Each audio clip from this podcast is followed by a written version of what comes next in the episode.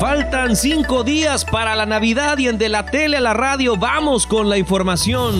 Convertir los penales en centros educativos. La gobernadora Laida Sansores San Román informó sobre esta iniciativa planteada en la reunión del Consejo Nacional de Seguridad Pública en Tabasco con la presencia del presidente Andrés Manuel López Obrador. La mandataria comentó que su administración ya otorgó 18 preliberaciones. Además, recibió el reporte de que el Instituto Nacional de Migración en Campeche ya concluyó con la atención de 1.703 migrantes. Una medida inteligente. La aplicación del refuerzo contra el COVID-19, consideró Silverio Tuz Góngora, representante de la CENTE en Campeche. ¿Por qué? Porque ahorita que se está aplicando la, dosis, se aplicó la dosis de vacunación de refuerzo a los de la tercera edad, lo, vimos con que es una, buena medida, ¿para qué? Para evitar más los, contagios de, esta nueva cepa que, que está llegando. Más de 152 mil dosis contra la influenza se han aplicado en Campeche, detalló Dominga Pacheco Alvarado, coordinadora estatal de vacunología. Queremos también informarles que, llevamos, ya tenemos el 100% de vacuna para toda la temporada invernal, no vamos a tener desabasto, pueden acudir a todos los centros de salud del estado, así como unidades médicas de todas las instituciones del estado de Campeche.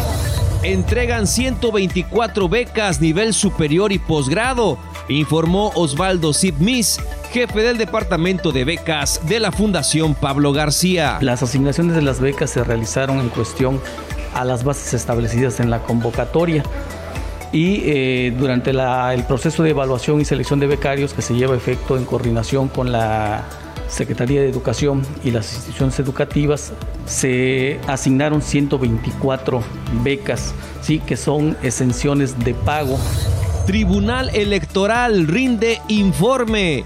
El magistrado presidente Francisco Ac Ordóñez detalló en su mensaje. En términos de desempeño jurisdiccional, en 2020 se presentaron 116 medios de impugnación y 606 en lo que va de este 2021 sumando el resultado de ambos años un total de 722. 24 recursos de apelación, 50 juicios ciudadanos, 90 procedimientos especiales sancionadores, 124 expedientillos, 339 asuntos generales, 20 acuerdos. La Canaco tendrá monedero electrónico, comentó el presidente de la Cámara, Carlos Tapia López. No exclusivo de la Canaco Servitur Campeche, sino va a ser un proyecto a nivel nacional con una este, institución que se llama Consejo Empresarial Mexicano, en donde agrupa diversas cámaras y organismos a nivel nacional, también órganos colegiados.